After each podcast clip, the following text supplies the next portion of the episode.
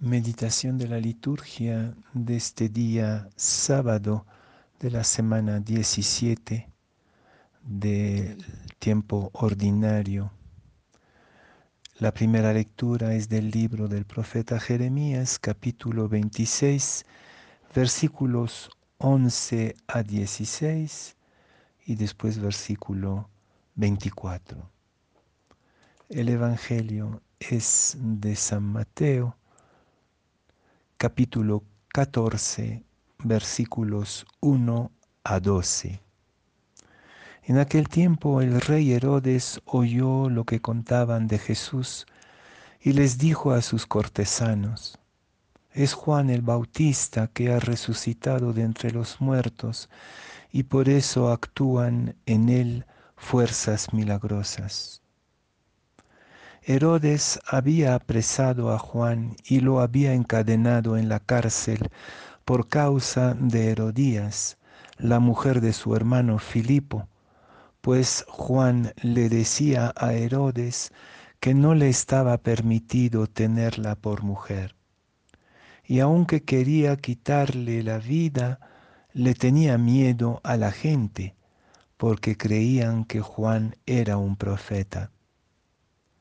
Pero llegó el cumpleaños de Herodes y la hija de Herodías bailó delante de todos y le gustó tanto a Herodes que juró darle lo que le pidiera. Ella, aconsejada por su madre, le dijo, dame sobre esta bandeja la cabeza de Juan el Bautista. El rey se entristeció pero a causa de su juramento y por no quedar mal con los invitados, ordenó que se la dieran y entonces mandó degollar a Juan en la cárcel. Trajeron pues la cabeza en una bandeja, se la entregaron a la joven y ella se la llevó a su madre. Después vinieron los discípulos de Juan, recogieron el cuerpo, lo sepultaron y luego fueron a avisarle a Jesús.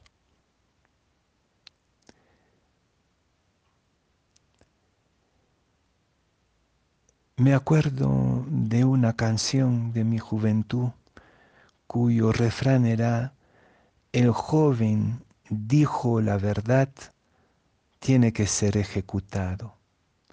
Podría ser la, el resumen, la síntesis de las dos lecturas de hoy, porque lo que le pasó al profeta Jeremías en la primera lectura es también lo que le pasa a Juan Bautista por decir la verdad, por estar convencido de, la exigencia de la ética en las relaciones humanas y es verdad de todos los profetas hasta hoy. Podríamos decir que el que simplemente cumple con sus convicciones morales y éticas y las defiende incluso en un mundo como el de, eh, del Evangelio de hoy, ¿no? de este mundo profundamente inmoral, amoral, decadente, este sabe que le van a venir contradicciones, dificultades, persecuciones. El que vive según sus convicciones morales y trata de mantenerlas firmes en sus relaciones, nunca será rico.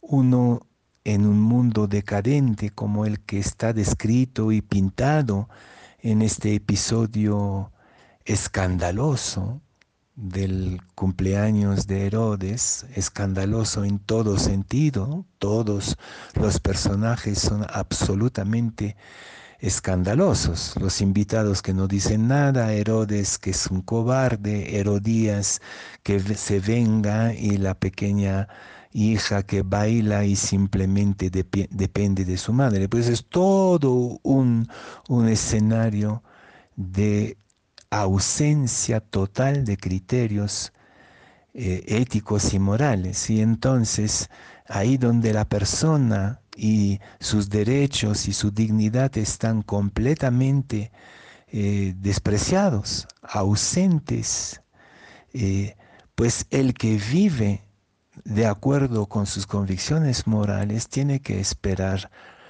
lo peor, la persecución, la contradicción, el que no quiere mentir, el que no quiere encubrir, el que quiere vivir según la luz del Evangelio, nunca será rico, nunca será poderoso.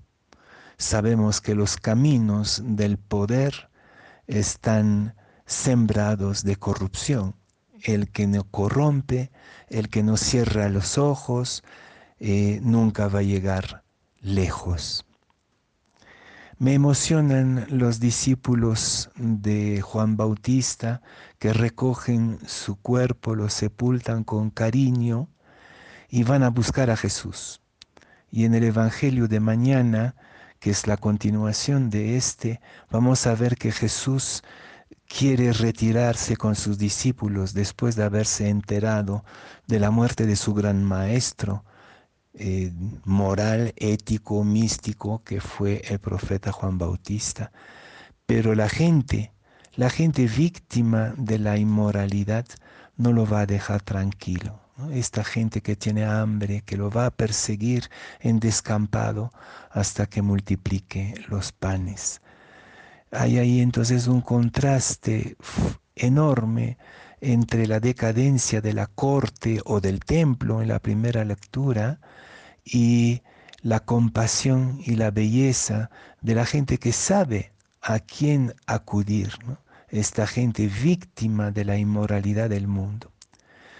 A nosotros entonces se nos plantea eh, las dos banderas, como diría San Ignacio de Loyola, las dos banderas, o bien entramos en el camino de la mentira y de la corrupción, y puede ser que logremos llegar lejos en las sendas del poder o de la riqueza, eh, o bien privilegiamos la dignidad del otro y nuestra propia dignidad y nos negamos a la mentira, al contrario, proclamamos la verdad y sabemos que no tendremos otro lugar que la simple compasión y solidaridad en medio de las víctimas del abuso.